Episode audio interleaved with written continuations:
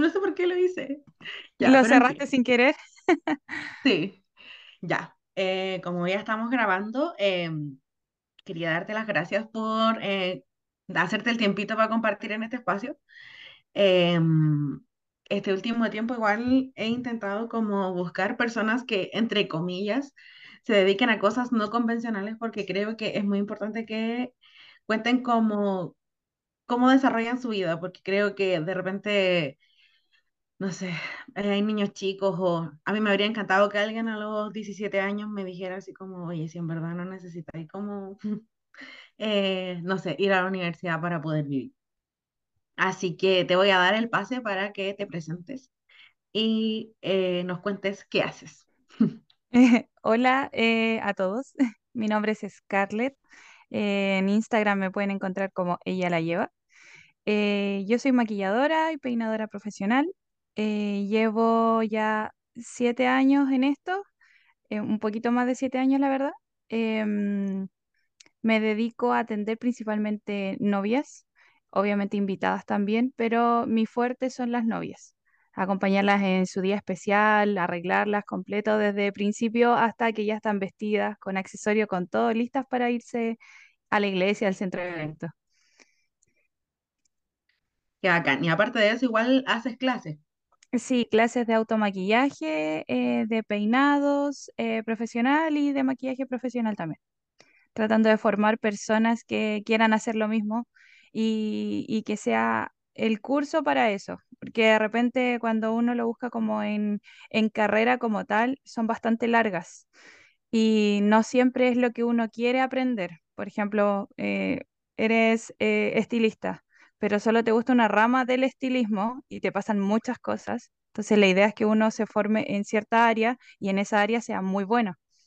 No es necesario estudiar eh, tanto tiempo por cosas que uno no va a tomar como, no sé, hacer uñas y yo no, a mí no me interesa hacer uñas. Claro, ese es, es uno de los grandes problemas de eh, las carreras de belleza en este país. Yo me he dado cuenta, espérame, dame un segundo, Ya. porque estos audífonos están haciendo cortocircuito. Ahora sí, ¿se escucha bien? Sí, ¿Sí? Ya. Eh, cuéntame cómo comenzaste, cuál fue tu primer curso. eh, mira, cuando yo partí como en el interés de aprender un poco de maquillaje, fue todo de manera autodidacta, como yo creo que como todos, viendo tutoriales en YouTube. Mi pareja en ese entonces se compró una cámara que era como semiprofesional y eh, nosotros nos conocimos en una escuela de modelaje, los dos, hace muchos, muchos años atrás. Eh, entonces, eh, teníamos muchas amigas que eran como modelos ya en ese entonces. Entonces fue como, oye, ¿por qué no invitamos a tal niña y le hacemos foto y no sé qué? Entre nosotros nos hacíamos fotos y también invitábamos a, a amigas de ese entonces para hacerles fotos. Entonces yo viendo tutorial en YouTube eh, con lo que tenía en la casa, maquillaba a estas niñas y mi pareja les sacaba fotos. Y ahí partió como el interés. Eso fue en el 2013, 14, por ahí. Y empecé a hacerlo así. Después yo estudié un año auditoría, nada que ver, y no me gustó la carrera. Y quedé embarazada.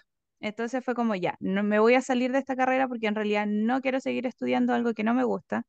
Ahí mi papá me quería colgar en ese momento, pero me salí, tuve a mi hija, el primer año co- estuve con ella así como full, y después mi papá me ofreció la idea de, ¿por qué no te metes a un curso de maquillaje? Porque yo durante el embarazo de mi hija, el primer año de mi hija, seguimos nosotros haciendo fotos. Como hoy fue ese como el plus y, y el, el, el interés que yo tuve. Me dijo, ¿por qué no lo así? Toma ahí un curso, no sé qué. Y justo típicamente que te salía en ese entonces en Facebook, me salió una publicidad de nueva escuela, de maquillador y no sé qué. Era la primera vez que yo veía que había un curso de maquillador, solo de maquillador, no de estilista que te pasan maquillaje, sino que de maquillador profesional. Entonces dije, ya, ok, le mandé la información a mi papá, me dijo, ya, sí, dale nomás. Y me metí a estudiar y eso fue el 2016. El 2016 me metí y yo estudié en Beauty Point que en ese entonces era Pivot Point y fui como la primera generación que salió de ahí, bueno, la segunda, porque yo me metí como el segundo semestre de ese año y estudié ahí, mi profe, era muy bacán. Y eso me ayudó, me motivó y yo, yo creo que depende mucho de quién te enseña es cuánta motivación es la que genera en ti para que tú tengas la confianza de tirarte al mundo del maquillaje así como de manera autónoma. Porque antes los maquilladores, ¿dónde trabajaban? En tiendas de maquillaje. Y eso era todo el- lo que podía y optar a, a trabajar como maquillador o en la tele, que para eso tenés que tener un contacto para entrar, po. Así que yo dije, ya aquí yo me tiro sola. En ese tiempo, eh, o sea, sí, nada que ver, pero en la tele, igual hasta donde sé, no sé si es verdad esto, pero creo que en la tele igual, como que los sueldos no son tan buenos para la cantidad de trabajo que se hace. Eh, lo último que yo supe, así como hace unos cuatro años atrás, quizás cinco, que una vez me ofrecieron ir a reemplazar a alguien, como por el día. El pago era como de 20, 25 mil pesos la jornada y tú tenías que llevar tus productos y eran un montón de horas y un montón de caras por maquillar por 25 lucas todo el día. Era, era muy poco. Con eso no ni los materiales. pues. No, no. eh, yo cuando partí cobraba 25 maquillaje y peinado porque quería buscar hacer mi book y cobraba un- muy barato y en ese entonces ya era muy barato maquillaje y peinado, pero maquillar a un montón de personas por 25 lucas no, para nada, no conviene. Sí, pues. Oye, y, y después entonces empezaste a maquillar eh, novias, o cómo seguiste después que ya te graduaste? Mira, yo no partí maquillando novias al tiro. El primer año que yo, de que yo salí, no atendí novias. No me atreví a atender novias porque para atender novias hay que tener una seguridad de que lo que estáis haciendo está quedando bacán, de que no hay ninguna imperfección, ningún detalle, porque a la novia la están fotografiando todo el rato de principio a fin. Entonces tiene que estar impecable y yo no podía darte esa seguridad si yo recién venía saliendo, po. Entonces agarré experiencia. Ese año me publicité por Facebook. En ese entonces yo ocupaba mucho Facebook, nada de Instagram. Y, y fui como atendiendo, no sé, eh, personas que salían de cuarto medio, graduaciones, cumpleaños, ese tipo de cosas. Y ya cuando me sentí como lista, ahí recién atendí mi primera novia. ¿Y cuánto tiempo pasó de eso? Eh, con casi un año, casi un año. Yo me gradué, terminé mi curso en diciembre del 2016 y para finales del 2017 yo atendí mi primera novia. Mm, Ya, que eh, yo conozco a- igual varias maquilladoras y es como, bueno, yo igual maquillaba, pero no, no me gustaba maquillar novias, pero como que todas hablan de lo especial que es eh, maquillar novias, como que es el servicio como premium de, de las maquilladoras. Y, Eh, me la, ve- gustaría que... La, la verdad es que, claro, es un servicio especial porque ese día hay que lidiar con los nervios de la novia con la presión del, del, de la gente que la rodea también, porque todos van a estar opinando, todos van a estar mirando qué es lo que uno está haciéndole a la novia y cómo se está viendo. Entonces es harta presión con la que lidiar, por ende hay que estar seguro de lo que uno va a hacer. Entonces igual es como un servicio un poquito más alto que cuando uno va a atender a un invitado, porque tú vas, le preguntas, ¿qué te quieres hacer? Ya, me quiero hacer esto, te mandan fotos, llegas lo así y te vas. Pero en cambio, al menos yo con las novias yo me quedo, las ayudo a ponerse su vestido, sus accesorios, su velo, la ayudo en lo que sea que necesite antes de salir para que esté tranquila. Tipo, eh, y me podría contar más o menos como en qué ser, en qué consiste particularmente un servicio de novia, así como, porque yo sé que son las pruebas y todo, pero como, ¿cuáles son todos los aspectos que se consideran? Como para que la gente entienda, porque me pasa mucho que yo igual estoy todavía en este grupo de Facebook que se llama como Novias y Novios Chiles o Matrimonios Chiles, no sé cómo se llama, y la gente siempre dice así como, no, es que ¿por qué el servicio de novia es tan caro? ¿O por qué cobran más por el servicio de novia? Pero a mí me gustaría que ahora tú me cuentes por qué o en qué consiste el servicio de novia y por qué lo hace distinto a los otros servicios. Ya, mira, yo particularmente, eh, mi diferencia de precio entre una novia sin prueba y una invitada son como 20 lucas de diferencia. Eso es como la diferencia en el caso de mis pack. ¿Por qué yo le cobro un poco más a la novia? Porque con la novia yo tengo bastante conversación previa desde que le interesa agendar conmigo hasta que yo la atienda. O sea, yo no es que hable el día que me agendó, oye, quiero agendar contigo, me paga y no le hablo hasta el día del matrimonio sino que yo tengo muchas conversaciones previas con esa persona, por ende yo invierto tiempo conversando con esa novia. Hoy, mira, mándame fotos de tu vestido, mándame fotos de tu ramo, de tus accesorios, tu largo del cabello, tu foto de rostro, em, tu zapato, todo, porque yo necesito que el look completo sea como que todo concuerde. Por ejemplo, no sé, la novia lleva un vestido princesa, que son estos grandes, pomposos. No le voy a hacer un peinado como muy ligero, muy suelto, muy relax, porque el vestido no va con ese tipo de, eh, con, eh, con ese tipo de peinado. O sea, tiene que ser un peinado un poco más armado, un poco más elegante ahí recomendarle qué tipo de tocado le quedaría bien. Entonces hay una conversación bastante larga con la novia en diferentes días donde yo le digo, mira, ya, cuando ella me manda todas las fotos, yo le digo, ya, aquí, mira, te voy a mandar sugerencias de peinados. Mira, podría ser este así, este así, no sé, un recogido alto, un recogido bajo, semi recogido o recogido hacia el lado, etcétera. Después, maquillaje. Y dependiendo de la morfología de su rostro, dependiendo Claro, de, de eso los sin colores.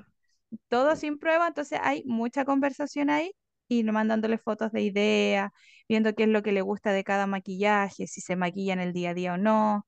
Yo ahora hago una entrevista por Zoom. eh, cuando es, eh, bueno, cuando es con o sin prueba, hago una entrevista por Zoom para resolver dudas y para mm, eh, tener idea de lo que ella quiere, porque no es lo mismo maquillar a alguien que se maquilla todos los días, a alguien que Sí, con suerte se pone máscara de pestañas. Entonces ahí hay que ir viendo y conversando y, viendo sugerencias para que la persona se sienta feliz y conforme el día de su matrimonio y no se sienta como una extraña con tanto maquillaje, por ejemplo. sí. Lo otro es que igual, eh, bueno, ahora afortunadamente los tiempos han ido evolucionando, pero la novia sigue siendo el centro de atención del matrimonio. O sea, el novio, más allá de que sea su compañero, sigue pasando a un segundo plano. Exactamente, las miradas siempre están encima de la novia. Yo a las novias les digo algo porque de repente eh, uno piensa que alguien puede opacar a la novia cuando va con un vestido demasiado extravagante, demasiado llamativo, qué sé yo. O que aparecen vestidas de blanco. eh, eh, eh, ya, ese, ese es como red flag. Pero mm, eh, yo le digo algo a la novia, que una persona puede ir vestida de bola disco y aún así el centro de atención es la novia. ¿Por qué? Porque todos los invitados son los que conocen al novio y a la novia, por ende la novia es el centro de atención. La novia es el, puede ir con un vestido muy sutil, un, ve- un peinado muy ligero, un maquillaje muy suavecito, pero aún así ella es el centro de atención. No va a ser otra Claro, persona que vaya vestida o peinada o maquillada como sea, n- la otra persona pasa a segundo plano. Entonces, aquí hay que, que ver cada detalle y, y tranquilizarla ese día que muchas veces eh, uno lo hace de psicólogo ahí, tratando sí, de, de bajar los nervios, la ansiedad o ayudarla a solucionar problemas, porque el día del matrimonio siempre, pero siempre hay algún problema que marca la jornada. Entonces, eh, ayudarla a sobrellevar eso, porque si no, eh, se descontrola todo, vienen los llantos, vienen un montón de cosas. claro, y tú con el cotonito ahí tratando de agarrarle. Claro, ahí secándole la lágrima antes de que caiga, pero eh, es un que trabajo grande. yo una vez tuve una profe que yo en ese tiempo igual aprendí peinado y maquillaje, pero la profe de peinado particularmente, bueno, a ella le encantaba hacer novias, era así como, no sé, su... Lo, lo, lo más bacán para ella era hacer novias. Y ella me decía que en algún momento eh, también consideraba Por ejemplo, porque ahora se da mucho esto de que los novios hacen como eh, bailes en los matrimonios. Y ella me decía que la, les hacía la prueba el día que tenían ensayo del baile, porque como que e- este tipo de detalles son como, pa- yo quedé así como, ah, les hacía la prueba de maquillaje peinado el día que ella tenía ensayo del baile para dejarle el tocado puesto y que ella ensayara y que el tocado no se le moviera. Claro, pues es como la prueba de fuego. Yo le digo a las novias. Si tú puedes rockear con este peinado y no sale nada, es porque está aprobado. Literal, mover la cabeza para todos lados, sacudirla y ahí te das cuenta de si realmente quedó firme, si está bien, si se desarma algo, si no. Porque claro, pues todo tiene que quedar intacto y cuántas horas de preparación son muchas horas desde que se empieza a preparar hasta que se va la novia del centro de eventos. Mínimo, mínimo son 8 o 10 horas. Y de ahí para arriba, porque depende qué tan temprano se arregle y cuánto dure la fiesta, dependiendo del centro de eventos. La mayoría de los centros de eventos son 8 horas de, desde que comienza el matrimonio hasta que termina. Pero generalmente uno, no sé, yo las preparo 3, 4 horas antes del matrimonio, porque yo me demoro aprox en maquillar y peinar como 3 horas. Eso es como mi rango de tiempo, 2 horas y media, 3. No, y aparte ese maquillaje te tiene que aguantar, aparte de, de- del tiempo, tenéis una, no sé, una gama de por lo bajo 50 60 invitados que yo creo que es como la mínima de un matrimonio, que se van a acercar, la van a abrazar, le van a rozar el rostro y tiene que aguantar, pues. Exactamente, tiene que ser a prueba de todo, a prueba de sudor, a prueba de saludos, de abrazos, de besos y a prueba de llanto, sobre todo a prueba de llanto porque generalmente yo creo que el 90% de las novias lloran. Y no lloran así como de comercial, una gotita, dos lagrimitas, no, lloran así a mares y toda la cara mojada. Entonces yo le digo, mira, aquí hay solo una regla. Si sudas o lloras, sécate a toques, no arrastrando. Es la única regla para que no maltraten el maquillaje y que tengan precaución que cuando las saluden las invitadas que vayan con un labial tengan cuidado de poner la cara y no la boca, porque a veces le dan el besito directo en la mejilla y le dejan el labial marcado. Esas son como Oh, las precauciones de, de tener ese día, pero el maquillaje literal les dura hasta que amanecen al día siguiente, porque de las novias se acuestan agotadísimas y yo creo que el 10% se desmaquilla, el resto duerme maquillada y al otro día se lo saca y todavía tienen el delineado intacto, las pestañas postizas, todo. ahí es cuando tú decís si pasó la prueba de fuego. Exactamente. No, y aparte de eso, también es el punto de que lo que tú me contabas que es como ayudarla a ponerse el vestido. porque ahí también, hasta donde yo entiendo, también hay otro trabajo que a veces le ponía el vestido y te encontráis con que tiene los brazos disparejos con el pecho Con y sorpresa. sí, Mira, yo eh, me di cuenta con el tiempo de que in- eh, implementar eh, la ayuda de poner el vestido era súper importante, porque la mayoría de las novias se quedan con su papá para irse al lugar del matrimonio, a la iglesia, al centro de eventos, donde sea que vaya a ser el matrimonio. Y el papá generalmente no es ningún aporte, no ayuda. Entonces, la novia está literalmente sola tratando de ponerse un vestido, todos los invitados se fueron, la mamá se fue, o la hermana, o quien estuvo acompañándola en la preparación, ya se fueron porque ellos tienen que llegar antes. Entonces, ella con el papá son los últimos en salir de la casa y, y se quedaba ahí, y era como, ya, ¿y ahora cómo me cierro el vestido? Muchas veces vestido con corsé. Por ende hay que ir poniendo tiras y hay que saber poner un corsé bien para que el vestido quede derechito, eh, el busto que donde tiene que quedar, que no se vaya a abrir, etcétera. Entonces ahí con el tiempo eh, fui aprendiendo a poner diferentes tipos de vestidos y ya ahora yo soy capaz. Podría ir a vender vestidos y, y me manejo súper bien cerrando Bien, todo tipo de vestidos, poniendo diferentes tipos de velos. em, pero, pero es un servicio o un valor adicional, porque las mismas tiendas de novio te ofrecen el servicio de te vamos a poner el vestido el día de tu, de tu matrimonio, pero tiene un costo. La última vez yo pregunté y a una chica le cobraban 40 lucas por ir a poner el vestido el día de tu matrimonio cosa que yo hago de manera gratuita dentro del servicio. Entonces, una eso es maquilladora igual termina siendo como tu, tu compañera, así como hasta el final, pues. confidente, todo. De hecho, hace, hace dos semanas me tocó llevar a la novia al centro de eventos porque le falló el auto. El, eran las, tenía que estar a las 7 y era matrimonio civil, por ende no se pueden atrasar. Eran las seis veinte y el auto todavía no llegaba y ella máximo tenía que ir saliendo 20 para las 7 porque se demoraba 20 minutos al centro de eventos. Y el auto no llegaba cuando eran 20 para las 7, eh, yo le dije, o sea, yo le dije antes, yo soy tu plan B, en caso de que no llegue, me voy a quedar aquí, voy a esperar, si no llega, te vas conmigo y, y yo te llevo al centro de eventos. Así que al final yo la llevé, llevé al fotógrafo, a la novia y a su hijo. No, Y llegamos a, a las energía. 7, un minuto. Te veo así con la cara angélica y manejando. Sí, no, eh, y no es primera vez, esta es la tercera o cuarta vez que me toca llevar eh, novia al lugar del evento, porque claro, pues ahí, como te digo, yo siempre pasa algo el día del matrimonio, un imprevisto. Y en este caso, unos no llegaron derechamente en veces anteriores y este venía súper atrasado. Al final llegó al centro de evento porque tenían programado unas fotos con el auto, pero, pero no llegó para lo más importante, porque los civiles, dependiendo del civil, hay civiles que no te esperan derechamente y otros que te esperan máximo 15 minutos, no más que eso. Entonces, ¿te imaginas? Llega al centro de evento atrasada y no la casan. ¿Qué sentido tiene la fiesta? ¿Tiene todo si no te casaron, po?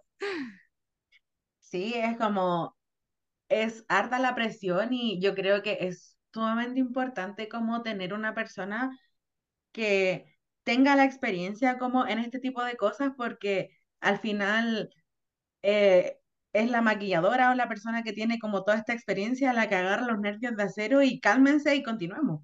Sí, sí, muchas veces me ha tocado calmar no tan, no solo a la novia, sino que a su círculo que está en el lugar.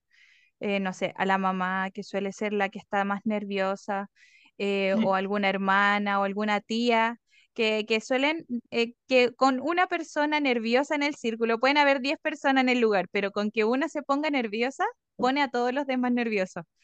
Entonces, des- claro, se, todo se empieza a descontrolar, em, se empiezan a, a, a- a poner como demasiado sobresaltados en el momento, entonces ahí como que uno entra a bajar la, a calmar un poco el ambiente. Qué bacán, igual. Oye, y entonces, bueno, saliendo como un poco del tema de las novias, tú, aparte de las novias, ahora también te dedicas a hacer clases de em, maquillaje y automaquillaje. Sí, eh, mira, yo hace años ya que hago automaquillaje. Antes lo hacía presencial y desde que empezamos pandemia el 2020, eh, lo empecé a hacer online.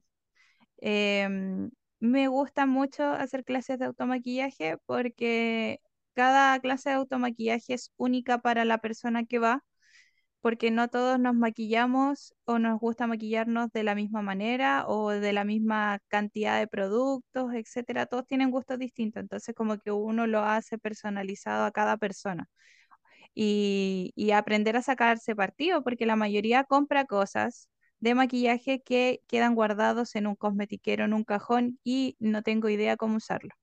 Entonces, aprender a sacarle partido a eso que tú ya tienes es lo más importante para que tú no tengas que gastar más. Obviamente siempre uno compra cositas extra, ah, pucha, yo no tenía esto, no sabía que existía, etcétera. Pero la idea ya es partir sacándole provecho a lo que tú ya tienes. Sí, yo creo que es importante. Me acuerdo que hubo un tiempo como, no sé, yo, yo creo por ahí por el 2017, que era como el boom comprar todo lo que viniera. Y salían colecciones casi que una vez al mes. Sí, yo me acuerdo haber tenido muchas cosas y después ya con el tiempo opté por deshacerme de lo que ya no usaba.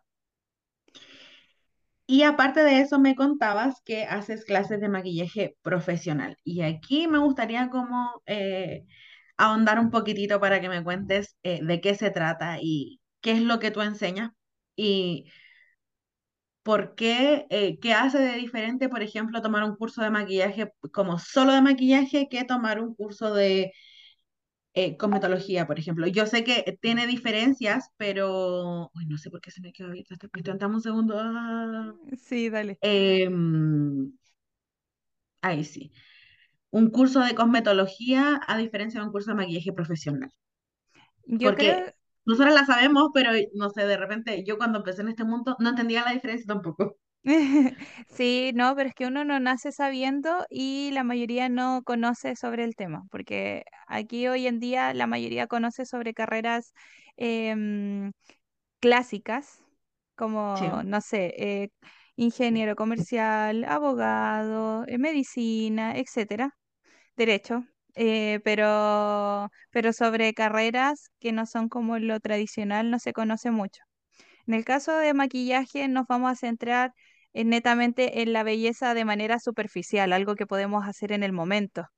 Eh, el maquillaje es algo que yo me voy a colocar en el momento y después cuando pasen las horas y, y me voy a ir a acostar me lo quito y volvemos a la normalidad. Versus con metodologías que es netamente eh, la pre- eh, aprender a cuidar tu piel, eh, que tu piel esté saludable que darle los cuidados necesarios que necesita la piel, saber qué tipo de piel tengo, qué, qué me está sucediendo, cuando tengo tipos de irritaciones, qué hacer, etcétera.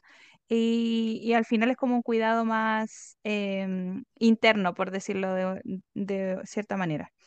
Em, en mi caso, yo creo que mis clases de maquillaje profesional eh, se diferencian de otro tipo de clases porque lo hago muy personalizado. Generalmente cuando uno va a tomar cursos de maquillador, eh, por ejemplo, donde yo estudié, que era Beauty Point, en mi sala éramos 12 alumnas, 12 alumnas con un profesor versus eh, lo que yo, bueno, yo la estuve haciendo online. Ahora recién este año empiezo de nuevo a retomar y las voy a hacer presenciales y son solo dos alumnas conmigo como profesora. Entonces el curso lo hace mucho más personalizado y la otra diferencia es que mis cursos son casi 90% prácticos.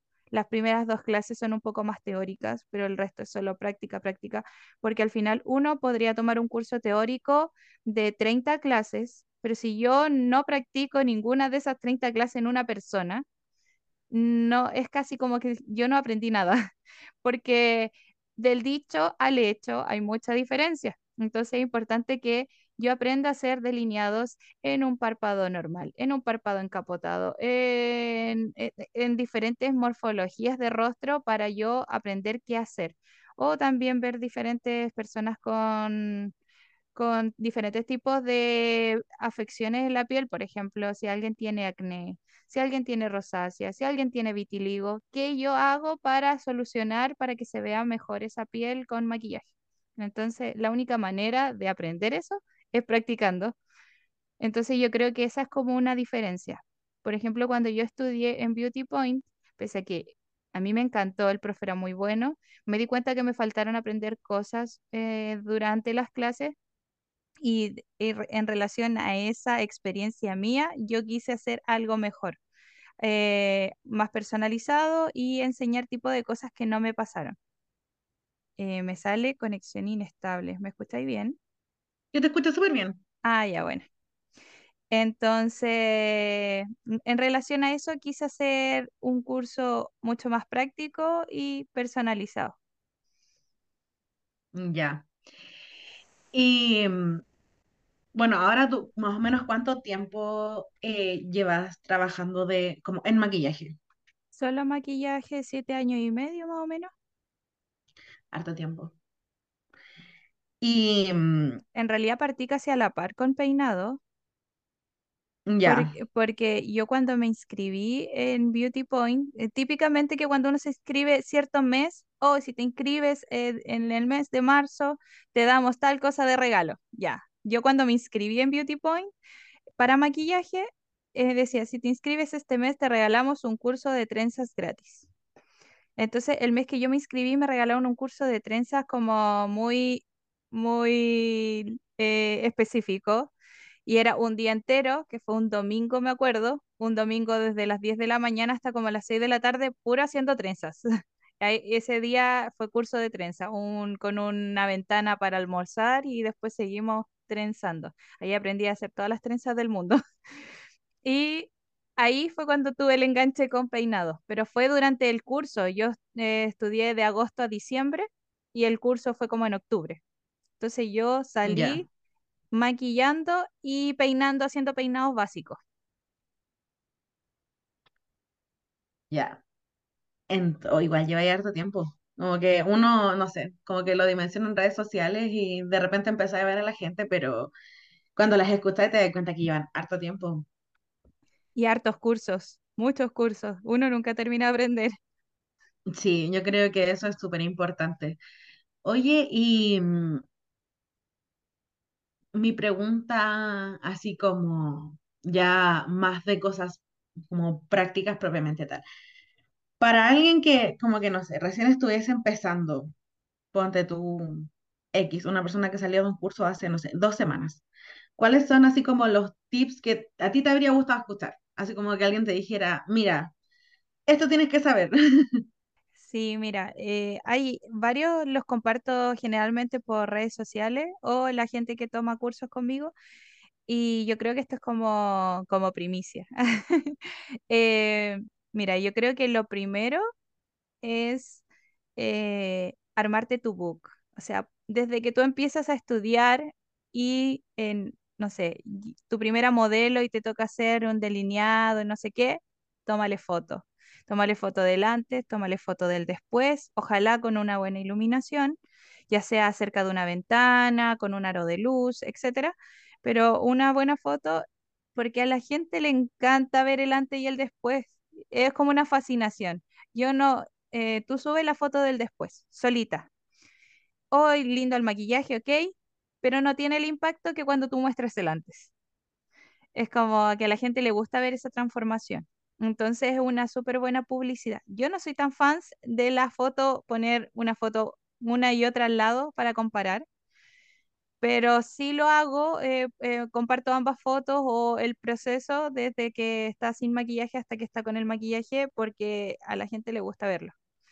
Em, eso es como lo primero, porque es una manera de armarte tu book más rápido. O sea, si ya tenía el compromiso de llevar modelo para tu clase, aprovéchalo. Aprovecha esa modelo, aprovecha ese día que pudiste maquillarle y que tuviste el tiempo y alguien tuvo el tiempo de acompañarte y ser tu modelo. Eso sería como lo primero. Lo segundo, yo creo que eh, tener confianza en uno, porque al principio uno duda de todo lo que hace. Y, y yo creo que la base para que tú estés, eh, para que te vaya bien es estar segura de lo que tú estás haciendo. Si no estáis segura, si tú dudáis, la otra persona va a dudar más. Entonces quizás no te contraten por, tus por tus mismas dudas y miedos de, de no estar seguro. Yo lo que hacía cuando me tocaba hacer un maquillaje, un peinado, antes de ir a hacerlo, yo lo practicaba eh, no sé, hablaba con una clienta, una invitada, me dice, hoy sabéis que tengo un matrimonio, tengo que ir a un matrimonio, mira, me quiero hacer este maquillaje y este peinado. Entonces, ¿qué hacía yo antes de ir? Me automaquillaba y hacía una recreación del maquillaje que ella me estaba pidiendo y en una cabeza técnica practicaba el peinado. Para yo ir con seguridad a atenderle ese día y no tener así como que me tiritara la mano porque no estaba segura si, si estaba bien lo que estaba haciendo. Mejor que los errores vengan en mí y no en la persona ese día. Y promoci- promocionarse al principio. Yo a todos les recomiendo que se metan a Facebook y se promocionen por los grupos de novios y de, y de la comuna. Si yo soy de la comuna de, no sé, Puente Alto, me, me meto al eh, Facebook de ventas de Puente Alto, qué sé yo, el nombre que tenga ahí, y aparte los grupos de novios, etcétera. Y por ahí tiro mi promoción. Pongo las fotos de las chiquillas delante y el después, pongo una reseña de, hola, soy maquilladora, peinadora de la comuna de tanto, eh, le ofrezco mi servicio y dejo mi contacto. Eso es súper buena herramienta y es gratis. O sea, si Sí. ustedes la aprovechan, yo me tiré al principio solo por Facebook y me promocionaba, yo creo que como cada tres días ponía mi, mi publicidad en los grupos. Me da el tiempo de grupo por grupo, a veces eran, no sé, 10 grupos donde yo tiraba mi publicidad y algo salía. Y lo otro es dejar conforme a sus clientas, o sea, no solo en, en el maquillaje en- o en el peinado, sino que, que queden conformes con tu atención, que sea una buena atención desde que están cotizando contigo hasta que tú les ofreces el servicio y te vas, porque si ellas quedan conformes, te van a recomendar. Y no hay nada mejor que una recomendación. Yo atendido, atiendo una novia y después viene la fiebre de los matrimonios y se casa la prima, se casa la amiga, no sé qué, porque es como, de verdad que es como una fiebre, se casa una y empiezan a venir todos los de los matrimonios como seguiditos. Entonces, yo atiendo a la a, a- a esta chica y después atiendo a la prima y después atiendo a la amiga y después atiendo a no sé quién y así es como me, me voy a conociendo a toda la familia y de la persona que me atendió, que me contrató originalmente. Entonces, eso es como, los que, consejos. Yo creo que eso es importante y a mí me gustaría destacar un poco el tema de que te conozcan como eh, una persona que es puntual, es responsable, porque la gente en general, desde de parte como de las personas que prestan el servicio, tanto como de quienes reciben el servicio, tienden a creer que uno juega, ¿cachai? Como que tú jugás en el salón de belleza o no sé, y me ha tocado verlo mucho. Y mm, es, yo creo que uno de los principales, yo creo que es algo que yo hago pestaña, entonces yo atiendo mucha gente y mucha gente que ya se ha casado y he escuchado muchas historias así de como que, no sé, la maquilladora tenía que llegar cuatro horas antes de mi matrimonio y llegó dos horas antes de mi matrimonio. Es súper importante cumplir con con los horarios, con los tiempos. Yo no digo que yo no me haya equivocado, porque yo me he equivocado un montón de veces. No sé, por ejemplo, recuerdo una novia de hace años, yo iba camino con el tiempo justo y me topé con un accidente múltiple en la carretera. Estaba dentro de la carretera, no podía salir y llegué como una hora tarde, súper tarde. Entonces yo le dije, le iba escribiendo y le dije, ¿sabéis qué? Ahí está la embarrada, voy en camino, llego según GPS, dice que llego en tanto, pero esto está aumentando de tiempo, pero no te preocupes, yo llego y que te atiendo y te tengo lista la hora. Así que trabajé mil por hora cuando llegué, me bajé, bajé mis cosas casi que corriendo, instalé todo mega rápido y la tuve a tiempo. Trabajé a mil por hora, me corría la gota de los nervios, de lo apurada que estaba trabajando, pero lo logré, se veía bonita, quedó contenta, pero lamentablemente fallé en la hora. Y eso es importantísimo. O sea, no salgan con la hora justa, por favor, salgan con tiempo de anticipación. En caso de que haya un imprevisto, ustedes tengan tiempo extra. Sí, porque de repente los matrimonios, estas son cosas que la gente tampoco considera, po. Los matrimonios nunca, es muy extraño que sean, no sé, en Metro Universidad de Chile, por ejemplo, que sean en, en- en cén- céntricos, siempre son, no sé, Muy en la parcela número tanto, muy lejos, po. Sí, todos son como al alrededor de Santiago y para llegar ahí mínimo generalmente son 30 minutos de traslado y otros 45, otros una hora, entonces es importante cumplir con, con los horarios. Eh, o también con los tiempos de cuando uno está atendiendo a las personas, de no sé, si yo digo que me demoro dos horas por cada persona, por decirte, que sean dos horas y no que sean dos y media, porque eso va a ir retrasando a la siguiente y a la siguiente y al final todo va a terminar tarde. Entonces, considerar bien los tiempos. Es mejor decirle a la novia, ¿sabes qué? Mira, me demoro, no sé, cinco horas, pero mejor dejemos seis, por si acaso. A la gente no le gusta mucho porque dice, ah, es que es muy temprano, pero la hora se pasa volando. Uno no se da ni Sí. cuenta y ya tenés que casi que arreglarte para ponerte el vestido para irte. Entonces, siempre considerar tiempo extra. Oye, y esto aquí, no sé, es un tema distinto como al servicio, pero creo que aquí hay como una creencia súper importante respecto a que, no sé, siempre el maquillaje más caro es el que te funciona mejor, por ejemplo, y la gente también lo asocia a un mejor servicio. Eh, sí, es verdad que la gente está pendiente de lo que tú estás utilizando. Para quienes conocen un poco más de marcas o quienes ya se maquillan de vez en cuando, ya ubican marcas, pero no siempre el precio va asociado a lo bueno del producto. Hay productos económicos que son muy buenos y productos caros que son malos. Sí, Entonces, no siempre el precio-calidad eh, concuerda. Eh, pero sí es verdad que si tú utilizas productos más caros, la gente es como, oh, está utilizando, no sé, una paleta de Patrick Ta. Ah, claro, es una paleta súper cara, súper lujosa, no sé qué. Entonces, ah, maravilloso. Y si te estás usando algo económico, es como, ah, como que dudan pero no siempre va asociado. Por ejemplo, yo ocupo una máscara de pestañas que es bastante económica y a mí me encanta y la encuentro muy buena y no se corre y mantiene las pestañas paraditas y todo. Y nada que envidiarle a la otra que había comprado que valía como cinco veces su- el valor de la otra. Entonces aquí, al menos yo lo que hago sí es probar todo lo que, lo que compro. Por ejemplo, eh, un delineador nuevo. Yo no voy y la tiendo y le pongo el delineador nuevo porque, ¿te imagináis se corre? No, me mato. Entonces, eh, yo pruebo todo antes y yo digo, ya, lo pruebo y en un día así, full caluroso, donde hago ejercicio, eh, para estar 100% segura que eso va a aguantar. Y si ya pasa todas las pruebas, ahí recién lo meto a mi kit. Ya. ¿Y qué crees tú que es como en, para alguien que está empezando, así como una maquilladora que está comenzando, armar una maleta así, lo principal que, los imprescindibles que tú crees que que tiene que sí o sí comenzar en una maleta de una maquilladora? Eh, yo creo que principalmente eh, skincare, eh, tener una rutina de skincare que le pueda servir para todo tipo de pieles, eh, pero que sean productos que se absorban rápido. Por ejemplo, yo ocupo, actualmente en mi maleta ocupo dos marcas. La marca que ocupo, una de las marcas que ocupo es Philosophy, que es una marca orgánica, la venden en Falabella, al menos yo la compro por ahí.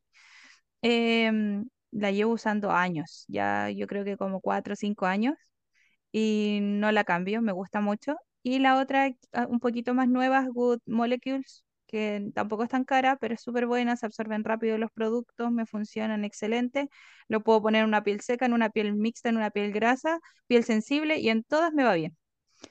Es como eso, rutina skincare principalmente, un buen fijador. En esto no hay que escatimar en gastos porque el mejor partner del maquillaje para que se mantenga es el fijador. Y yo he probado un montón de fijadores y siempre vuelvo al All Nighter de Urban Decay. Te va a decir lo mismo, Es no, que es que no no hay tiene otro producto, no, no hay otro producto igual. Yo cuando partí maquillando, yo no sabía del tema cruelty free. Nada, no sabía que existía, no sabía nada. Y eh, de a poco me fui informando eh, sobre el tema y yo partí comprando MAC, que no es cruelty free. No, Y mi profe era, lo usaba en las clases, ocupaba Urban Decay, Inglot y MAC. Que Urban Decay, Inglot eran cruelty free, pero MAC no. Pero como yo ya conocía los productos durante la clase, me fui a la segura y compré productos de MAC. Y me compré el- la bruma fijadora de MAC, eh, que es como muy el, famosa y no sé qué. estudio fix se llama. Studio Fix, sí, exactamente.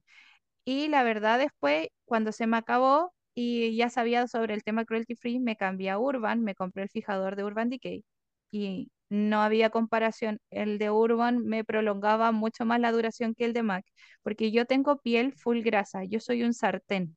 Entonces, si a mí me funciona y a mí me dura, es porque realmente funciona. Y el otro no me Sí. funcionaba, era como para pieles secas o normales, pero si lo ponía yo en una piel grasa, a mí se me derretía igual el maquillaje.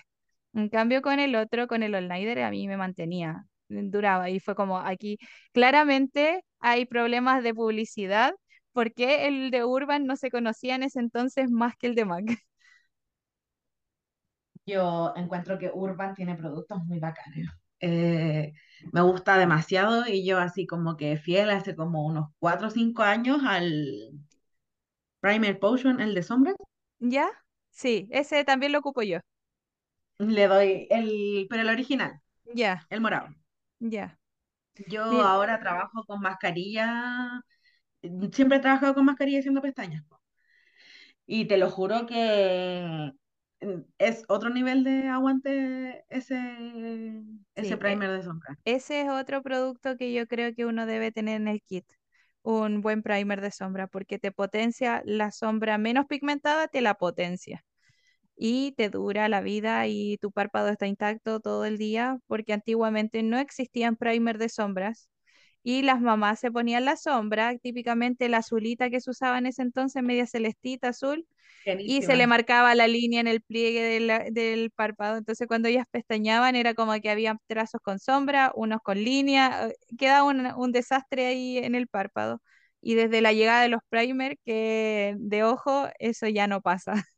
Yo, ¿sabéis lo que hago? Porque hay gente que ha tenido como esta búsqueda eterna de el delineador eh, soñado, así como El que dure más. que no claro. Y sabéis que yo como que dije, ¿sabes qué? No voy a, no, como que no me voy a, no voy a echar plata a la basura, ¿cachai?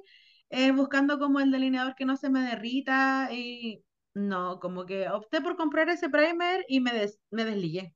Cualquier delineador que tú compres te va a durar si te ponía el primer debajo.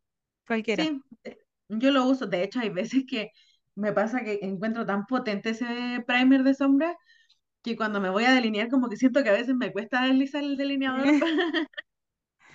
Sí, no, yo creo que eso es como invertir en el primer de ojos, en un buen skincare y el fijador al final. En- yo creo que otro producto donde uno puede invertir, pero aquí depende mucho de- del producto, porque hoy en día cada vez salen productos más económicos y buenos. Pero también creo yo que en bases es una buena opción invertir. No es necesario que uno se compre la gama entera de tonos, con que te compres uno claro, uno medio y uno más oscuro, está ahí al otro lado. Pero tiene que ser una base que te funcione con todo tipo de pieles para que tú no tengas que invertir en exceso. Entonces, que ojalá la base te funcione en una piel seca, en una piel grasa, en una piel con textura, para que se vea bien y no tengas que comprar diferentes tipos de bases. Por ejemplo, yo ahora la que utilizo, que me gusta demasiado, es la Stay Naked de Urban Decay. Esa base a mí me encanta, me fascina. ¿Por qué? Porque me funciona en todas las pieles, en todas. En la piel seca no se craquela nada. En una piel grasa no se derrite, se mantiene, porque es como mate, pero no mate reseco, es como un mate como más naturalito. Sí, es como como medio, te da como una textura bastante natural. Y yo, y como no tiene cobertura totalmente alta, yo la trabajo. Entonces, si pongo muy poquito y la trabajo con una brocha suelta o con una esponja, queda muy sutil, muy ligera. Si la pongo con una, con una brocha kabuki apretadita, eh, me da más cobertura, pero tampoco es full cobertura. Y eso me gusta. No me gusta, yo no soy fans de la full cobertura. Yo, a mí me gusta, me gustan mucho los productos de Urban. Creo que es una muy buena marca. Y siento que en comparación a MAC, encuentro que MAC está muy sobrevalorado por sobre Urban. Sí, sí, definitivamente. Confirmadísimo, sobre todo con las sombras. ¿Cómo Mac puede hacer sombras tan malas y tan caras? Te juro que ¿Me no me lo que te, si te digo que nunca he probado una sombra de MAC? Yo nunca me la he comprado, pero recuerdo personas que han tenido sombras de MAC que he probado eso, he swatchado, probado en el ojo, y es como una sombra de, no sé, Petricio, de estas que vienen en esos sets que casi que no pintan. Así son. Ya. Son malísimas. A mí las que me gustan mucho y siento que son otro nivel así y desde el empaque, bueno, yo, yo creo que igual el empaque es cosa de gusto, pero para mí desde el empaque hacia adelante encuentro que las, las paletas más bacanas son las de Anastasia. Anastasia, sí. Yo en ojos soy fans Anastasia. Y en piel, fans Urban. Sí, yo creo que toda, la gente siempre pregunta como, bueno, mira, aquí va a salir otro buen dato. La gente siempre pregunta así como, oye, ¿y qué marca es la mejor para comprar maquillaje? Y yo creo que he aprendido que todas las marcas tienen su punto fuerte. Exactamente, sí. Es verdad. Por ejemplo, en labiales, yo me inclino más por NYX. Me gustan mucho los labiales de NYX porque yo eh, personalmente, eh, la mayoría de las maquilladoras yo he visto que ocupan eh, labiales como cremosos. En, en mi eh, opinión, yo prefiero ocupar labiales líquidos y que se queden mate porque la novia no corre riesgo de manchar al novio cuando lo bese. A la mayoría le da exactamente lo mismo, o sea, el novio siempre como segundo plano, ah, no importa que se manche el novio, pero a mí sí me importa porque salen en las fotos también, y si el novio después cuando se aleja sale todo manchado porque la novia usó un labio el rojo que se corría, eh, no, mal. Entonces yo prefiero los labiales líquidos y que se queden mate pero no me gustan los labiales líquidos que se queden mate, que te dejen muy reseco, porque si no se ve como, como, como si uno no hubiese bebido en agua en una semana los labios. Entonces los de NYX cumplen con ambas cosas. Secan en mate, se mantienen ahí, no manchan al novio, pero se sigue sintiendo como, como hidratado el labio. Y eso Y me gusta mucho. muy Y tienen una gama de tono enorme. O sea, si uno va al Costanera Center, al corner de NYX, tienes una gama gigante de labiales por elegir. De los más Sí. suavecitos y claritos a los más fuertes y los colores más extravagantes. Así que Yo ahí, que ahí así como están si como las que, tres. ya, me, me gusta este tema, me gusta este tema. Si tuviese que como que categorizar las marcas por su, sí, yo creo que eh, Anastasia es como sombras y los productos, yo nunca los he probado, pero sí he recibido muy buenas referencias de los productos de cejas. Sí, sí, tiene buenos productos de ceja Anastasia, muy bueno. De hecho, ese, ese partió siendo su fuerte. La de la marca Anastasia fue como pionera en cejas. Y de ahí partió como el boom de Anastasia. Eh, Sí, personalmente, eh, yo ocupo, la verdad, yo ahora actualmente en lo que es como color, añadir color a la, a las cejas, estoy ocupando unos productos brasileños que se llama de una marca Adversa. La verdad me gustan bastante porque yo ocupo pomada y lo hago con pincel, entonces yo puedo ir haciendo los trazos finitos y me quedan maravillosas las cejas sin tener que quedar como un bloque de color. Pero, por ejemplo, el, pero para llegar a eso el, con la pomada tenés que tener mucha práctica. sí, en cambio el, el de Anastasia te lo facilita porque tiene el lapicito con el bupillón por atrás, entonces tú te marcas la cejita, te difumina y te quedan rapidito y bonitas y duraderas. Solo que los lápices para quienes trabajamos en esto se gastan demasiado rápido, duran muy poquito. Entonces ahí sale más a cuenta comprar pomada más que un lápiz. Sí, pues. Y mm, creo que eh, por su parte Urban, los productos de preparación y fijación son también otro nivel. Yo no he encontrado como algo que, y de hecho hay un trío de que es como iluminador, bronzer y rubor, parece que es de De eh, Urban Urban. Sí, que también como que todo el mundo lo ama. Son bacanes. Yo los tengo, tengo dos tonos, el más claro y el intermedio. Y me gustan mucho, Ya, mucho, mucho. De hecho, los rubores, esos son mis rubores El- la más clarita viene como con un rubor más rosadito y la intermedia viene con un rubor como coral. Y esos son sí, los rubores que casi, yo creo que el 90% de las veces uso, porque quedan muy bonitos, se difuminan súper bien, eh, los iluminadores son como intermedios, ni tan prendidos ni tan eh, suavecitos, tienen un punto, un punto medio y los bronzers son muy bonitos, quedan muy lindos. Es como el trío perfecto para andar como en la cartera y ya te así como el look entero. O sea, y ¿sabéis qué? Yo encuentro que en máscaras de pestaña, las marcas como low cost han sacado buenas opciones igual. Sí, yo ocupo la mm, Glam and Doll de Catrice, la waterproof, que es azul. Esa yo no la cambio por nada, porque yo tengo pestañas, mm, mm, eh, yo eh, le digo pestañas chanchito, son tiesas, pero tiesas. Mis pestañas no apuntan hacia el frente, son hacia abajo. Entonces, si hay máscaras que a mí me mantienen el rizo, yo digo, ya, ok, a cualquiera le va a mantener el rizo esta máscara de pestañas. a mí me pasa que yo la que ahora estoy usando, porque obvio no me hago el lifting sola, e- eso es otro tema, eh, uso la mm, Lash Princess. Ah, ya, sí la tengo y me gusta porque me da más volumen, pero no me mantiene el rizo tan arriba como la otra. Ya yo descubrí estudiando eh, pestañas, particularmente que, bueno, las pestañas y el pelo son como Un mundo, Sí, y la única diferencia entre como el pelo del cabello y la pestaña es que en el pelo, en la pestaña tenés que cuidar más la superficie porque está cerca del ojo, ¿cachai? Y aquí como, como dato freak, las pestañas nunca, eh, a no ser que seas de esas personas afortunadas que en verdad eh, nacieron con las pestañas crespas y qué rabia, bendecidos, que comen y no engordan, así, ese tipo de gente. claro. Eh, pasa que las pestañas tienen como, bueno, el pelo en general tiene como un tipo de enlace Bueno, hay como tres tipos de enlaces, como esto, como muy he explicado muy en básico. Que uno es el que se modifica con el agua, que es como, por ejemplo, cuando uno se moja el, Y se el pelo ondula, y te lo podías estirar, o se ondula, ¿cachai? Em, por eso cuando uno se moja las pestañas ya se te vuelven a bajar, después de habértela encrespado con encrespador. Está otro que se- es como con el calor, ¿cachai? Que a eso como que de repente un poco, comillas, apuntan estos encrespadores de calor. Claro. Obviamente esto tiene como una lógica científica mucho más grande de atrás. Y está este tipo de enlace que es como el más duro, el más resistente y el más fuerte, que es el que le da como la forma y la contención a la pestaña.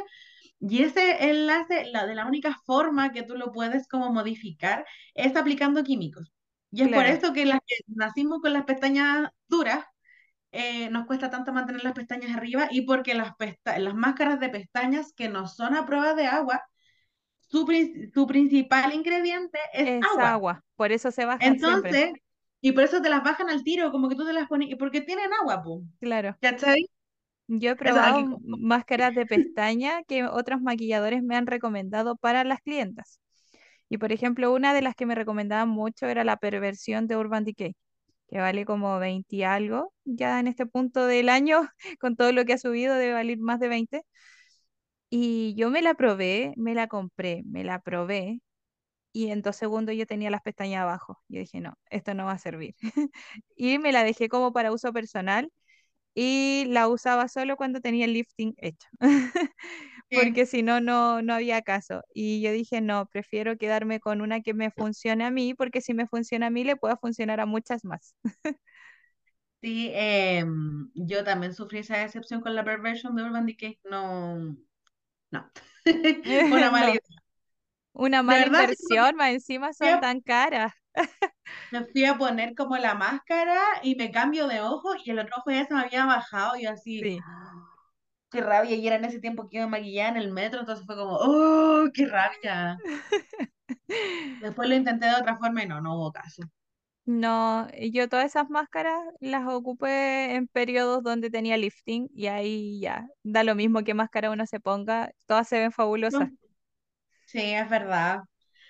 Oye, y mm, eh, como ya las últimas cosas que creo que podemos sacar de, en verdad podríamos estar conversando toda la tarde, pero Y no es chiste. eh, ¿qué crees tú? Bueno, aparte de ya, no sé, por ejemplo, yo comienzo, tomo mi curso de maquillaje, tomo mi curso de peinado, ¿qué son, qué cosas son como las que podría, em, que debiese saber una persona que se dedica a este rubro, como eh, conocimientos anexos, porque sola, no basta solamente con aprender, saber maquillar y saber peinar, por ejemplo.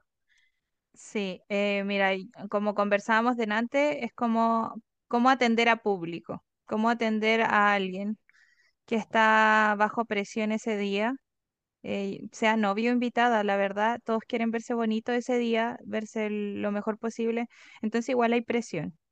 Entonces, cómo gestionar, eh, cómo conversar con la persona. Por ejemplo, tú ese día no le podís tocar temas sensibles a la persona.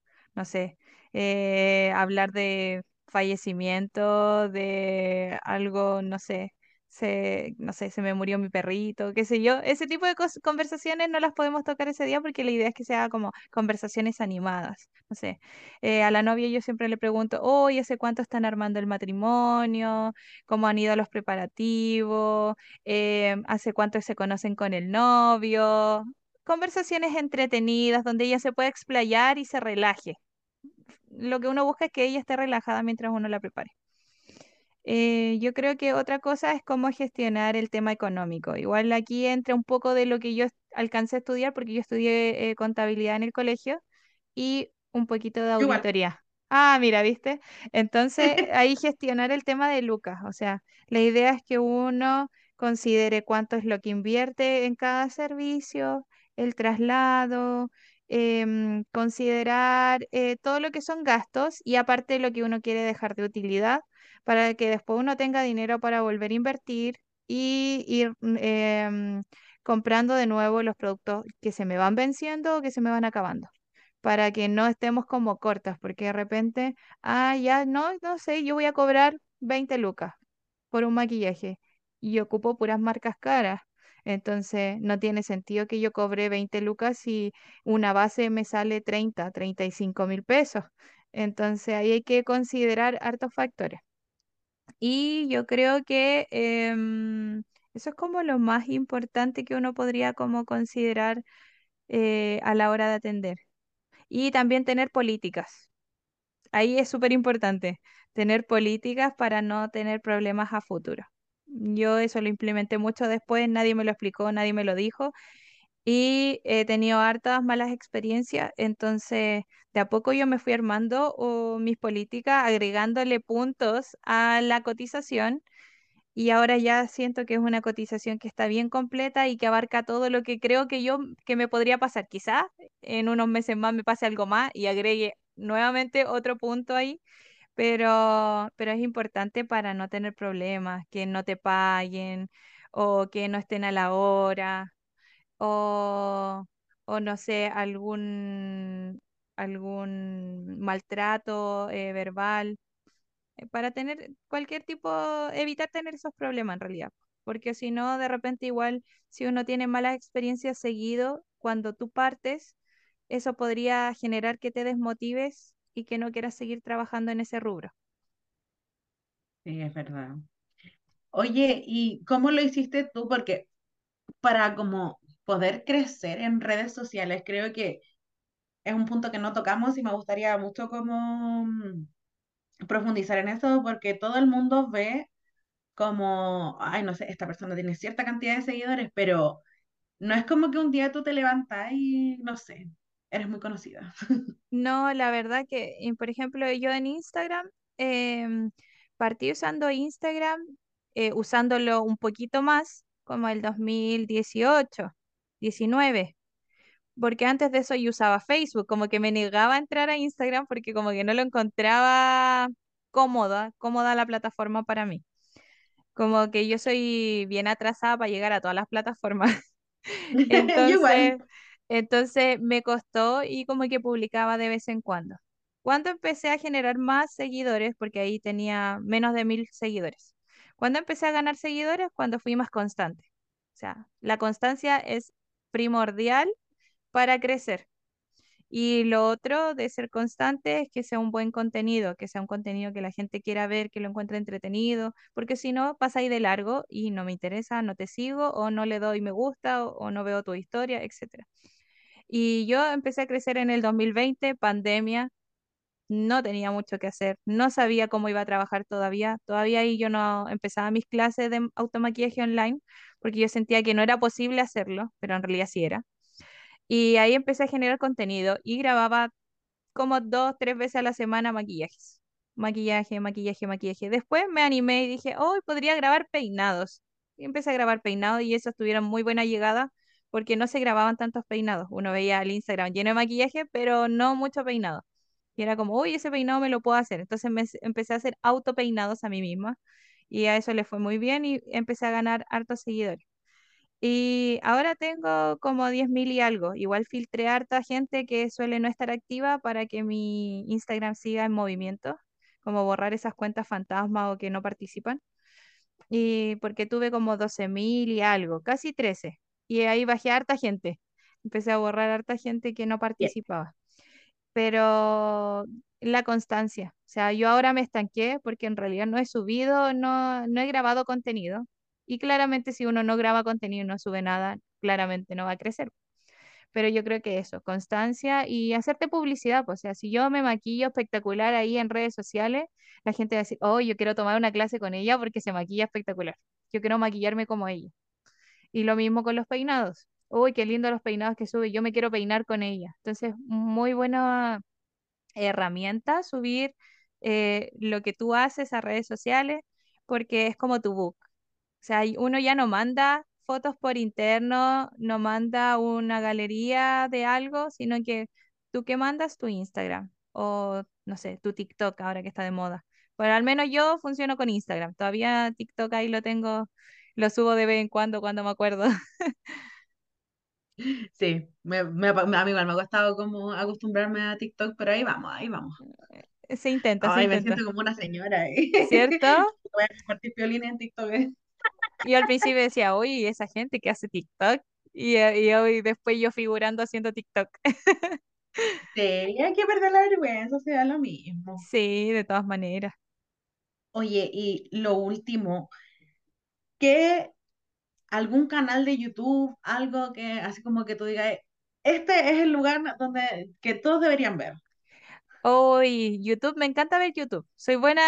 em, me encanta ver el contenido de YouTube porque soy más de ver el contenido largo y explicado que el contenido corto. Obviamente los videos cortos como que te motivan a, a tener un montón de ideas en poco rato, pero no te explican mucho. Entonces yo soy más de, ah, quiero ver el YouTube para ver el proceso completo de algo. Entonces si hay alguien que seguir en YouTube, por ejemplo, si uno quiere buscar productos, reseñas y algo, a Rosie McMichael, con ella yo siempre me voy porque explica muy bien ella es muy educada para decir todo. Entonces, como que si algo no le gusta, te lo dice de una manera muy bonita, que no le gustó o que no le funcionó un producto. Y si le funciona y lo ama, te lo dice también, oye, sabes que me encantó este producto, etcétera. Pero es como bien honesta con su reseña, siento yo. Y para aprender como técnicas de maquillaje, etcétera, sigo a maquilladores que no solo se automaquillen, sino que también maquillen a personas. Por ejemplo, a Luis Torres, que es mexicano, Pamela Segura, que también es mexicana, eh, al, ay, ¿cómo se llama este chico que es peruano? El, se me olvidó el nombre. Hay un chico que es peruano que también lo sigo y, y da Estoy clases. segura que yo también sé quién es y no me acuerdo. Eh, ay, no me puedo acordar el nombre. Yo soy pésima recordando nombres. Esto es parte de mí. Y lo veo siempre, ¿eh? Siempre, siempre. Si todas las semanas por lo menos me veo un video de él y ahora no me acuerdo el nombre. Pero esos son como los que yo sigo, que veo muy seguido, que, que me gustan mucho. voy a pedir igual por interno para dejarlos en el link cuando los suba. Y, y por ejemplo, eh, de peinados, eh, no veo tanto YouTube para peinados. Como que yo ya tengo formada mi manera de hacer los peinados, entonces como que no necesito ver el paso a paso. Entonces yo por Instagram sigo muchas cuentas de argentinas para peinados y de rusas. Oye, hay una chica que es una argentina, la Cruz, Clu- ah, también que es una argentina que eh, ha viajado caleta ya, yo la sigo porque ha viajado caleta. Yo Y sigo, como que, dale, dale. y ella detiene a la persona así como, no sé, andaba, me acuerdo que una vez estaba fuera de la Sagrada Familia en Barcelona y le dice, oye, tenía el pelo hermoso, ¿te puedo hacer un peinado? Y como que las pesca, les hace el peinado, les toma una foto y se va. Claro, sí, sí, me parece que la sigo a ella también. Yo, por ejemplo, de Argentina hay una chica que se llama La Coquete Novias. Yo con ella tomé cursos online y es maravillosa en hacer peinados boho chic, que son peinados muy de moda ahora, así con mucha textura, mucha trenza, mucha cosa. Son maravillosos, yo los amo, son mis peinados favoritos. Y también sigo muchas rusas, que ahí no les podría decir los Instagram porque son nombres bien raros. Pero por Instagram sigo muchas rusas porque ellas son máster en peinados con volumen, con, ese volumen más, impresionante. Pero sabéis que de ahí siempre saco alguna técnica. Siempre hay algún truco, así como que, ah, yo usaba la plancha de tal manera, ah, pero ella le ha dado una vuelta más y no sé qué, y ahí, oh, no sabía que podía lograr ese tipo de onda con una plancha, ponte tú. Como que de ahí saco muchos trucos, a mí me dan rabia las rusas, son como las brasileñas, como que son buenas en todo. ¿cierto? Son demasiado secas. En pestañas igual, como que yo veo sus videos y es como, por último entendiera lo que dicen, me da rabia. Eh, Claro. el volumen ruso, por ejemplo, no, yo no, Sí, sí, no cacho, como full, con, con demasiadas pestañitas y todo. Sí, entonces, em, no sé, encuentro- las, para mí las rusas y las brasileñas, siempre converso esto con las clientas, las rusas y las brasileñas son otro nivel de, de De- expertise. sí. Ah, ya me acordé el nombre del peruanito. Eh, se llama Martín Catalogne, parece, algo así. Ya, sí, Él, yo, yo veo todos sus videos porque él maquilla muchas chicas, así como que una chica morena, una chica rubia, una chica con un párpado así, con un párpado así. Enseña hartas técnicas y me gusta. Eh, qué bien sin filtro él, debo decirlo. Pero, pero me gusta lo que enseña, así que lo veo harto. Pero eh, cacho, esas serían como las recomendaciones. TikTok, consumo harto TikTok. Yo no subo mucho TikTok, pero sí consumo harto, harto video, así como que cuando me meto pierdo como una hora viendo videos y la mayoría son videos de gatitos y de maquillajes y peinados. los gatos, los gatos no suelen la serotonina. Exactamente, mandar el día feliz. Ya, Scarlett. estoy muy contenta de eh, todo lo que pudimos sacar de, este, eh, de esta conversación. Eh, no sé si te gustaría decir algo más. Entonces te dejo como el espacio, si es que quieres, no sé, hablar de tu curso de automaquillaje o algo que quieras decir, lo que quieras. Eh, bueno, dejarlos invitados si quieren tomar clases conmigo, me pueden buscar como ella la lleva en Instagram y por ahí conversar eh, sobre clases de automaquillaje, clases de maquillador profesional, peinador profesional, lo que ustedes quieran. Eh, mi Instagram, yo soy muy abierta a responder dudas, o sea, hayamos hablado alguna vez o no hayamos hablado nunca, si yo subo alguna historia y tienen alguna duda, de verdad que no duden en preguntar. Yo trato de responder todo, em, resolver esas dudas que de repente quedan sobre algún producto. De repente algunas niñas me dicen, oye, la otra vez tú recomendaste una sombra, no sé qué, y ¿dónde la compraste? No me puedo acordar y no le guardé pantallazo o no lo anoté. Ah, mira, era la sombra tanto, no sé qué, cómprala en tal tienda, en tal mall la vaya a encontrar. O sea, yo no tengo drama en ese sentido.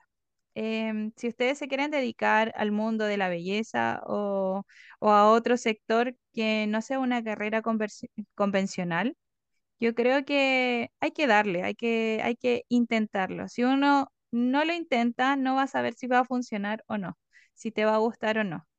Em, es súper importante em, trabajar en algo que realmente te guste Quizás eh, en el caso mío, las lucas no son todo el año igual, porque obviamente uno tiene una temporada alta, una temporada baja, y las temporadas bajas son un poquito más complicadas, pero debo decir que yo me levanto, cada vez que me toca trabajar, yo me levanto feliz a hacer mi pega.